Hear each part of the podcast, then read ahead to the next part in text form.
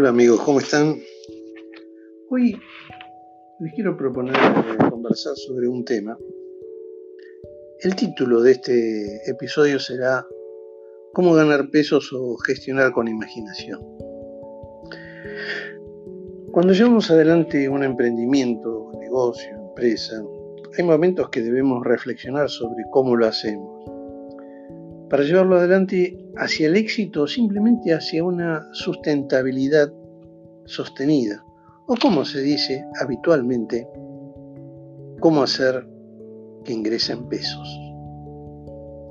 Un aspecto a tener en cuenta es cuál va a ser nuestra estrategia para hacer crecer nuestro producto o servicio. ¿Cómo nos diferenciamos de nuestra competencia? Tenemos tantas oportunidades de hacerlo como momentos de la verdad tengamos. En realidad el momento de la verdad es cuando, por ejemplo, el mozo nos sirve lo que pedimos. ¿Con qué actitud lo hace? ¿Cómo nos hace disfrutar ese momento? O cuando tenemos en nuestras manos el producto con su envase y nos deleitamos en ver o sentir su delicadeza, claridad en las especificaciones y demás. Si multiplicamos cada uno de estos momentos por cantidad de clientes en un mes o en un año, tendremos la cantidad de veces que podemos ser distintos, de destacarnos por sobre la competencia.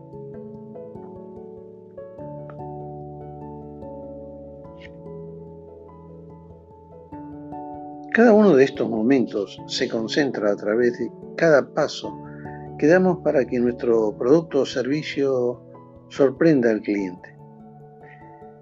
En esto está implicada toda la organización. Y cuando hablamos de todas, es todas, desde el dueño, el gerente, hasta el último colaborador. Y cuán convencidos están todos de cómo lo van a lograr. Muchas veces hay dudas o hay gente que es contratada o toma el trabajo por, bueno, vamos a sobrevivir y vamos a ver qué hacemos y no le pone mucha onda.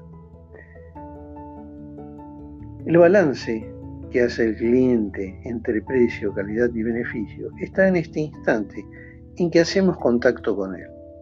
Parece simple, pero ese instante es soportado por cómo fabricamos el producto, cómo lo transportamos, cómo lo presentamos, cómo lo ubicamos en exhibición y muchos micros pasos que damos hasta que llegamos a nuestro rey, el cliente. Todo esto hace a la estrategia de la gestión. Cada variación que se produzca en esos momentos de la verdad impactará en los resultados de la empresa. Tengamos en cuenta que para diferenciarnos de la competencia, no queremos hacer otra cosa mil por ciento mejor. O sea, una cosa mil por ciento mejor no la queremos hacer. Lo que queremos hacer son mil cosas en un 1%. Esas pequeñísimas cosas es lo que van a hacer la gran diferencia. Hay tres paquetes de habilidades que se aconsejan habitualmente tener en cuenta. Uno es el enfoque hacia la satisfacción total del cliente. El otro es el enfoque a una constante innovación. Debemos tener siempre la idea de innovar en alguno de los pasos de producción, del packaging, del producto mismo.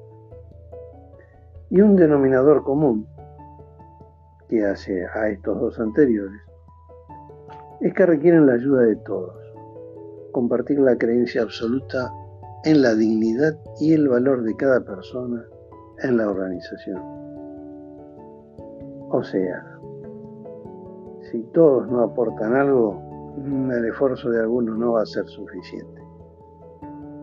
Cuando hablamos de satisfacción al cliente, es indudable que quien preste el mejor servicio, la mejor calidad y la amabilidad será el ganador, ya que es algo poco común de ver en el mercado. Atención que no estamos hablando de costos o precios, hablamos de un producto o servicio cuya relación precio-calidad está balanceada. La innovación constante. Si bien la organización debe tener proyectos de innovación, debemos estar atentos a todos los comentarios, a todas las observaciones. las quejas que recibimos, que podemos recibir desde afuera y desde adentro de la organización, sobre todo de nuestros colaboradores, de aquellos que atienden al cliente.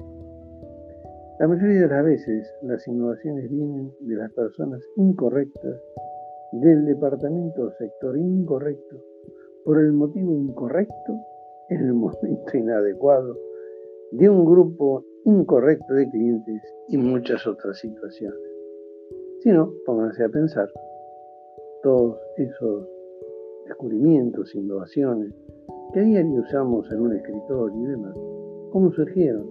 Surgieron primero por algo que se consideró un error y luego alguien observando o haciendo un comentario le dio la personalidad que tienen en este momento. Entonces, ¿qué recomendamos? Estar atentos, escuchar sin prejuicios, analizar con la mente abierta, no pensar que el otro es el culpable o él me está echando la culpa. Cuando tenemos estos comentarios, hacer participar a todos los sectores, porque a veces parece que no. O al principio de estas charlas es, ah, no, no lo hicimos bien, etc. Pero un detalle modificó todo.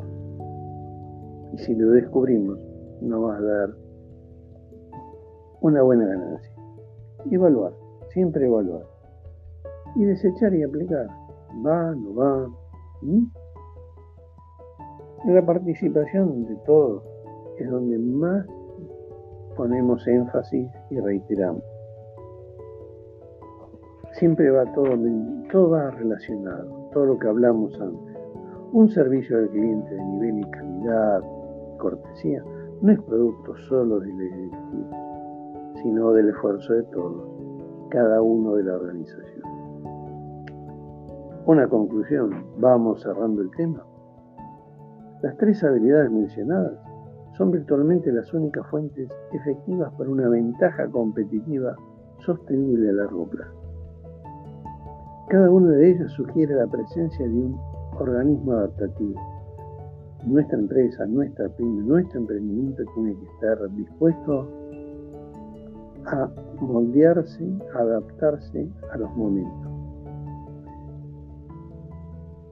O sea, tener una noción de que es una organización que siempre aprende, que se adapta, que descubre.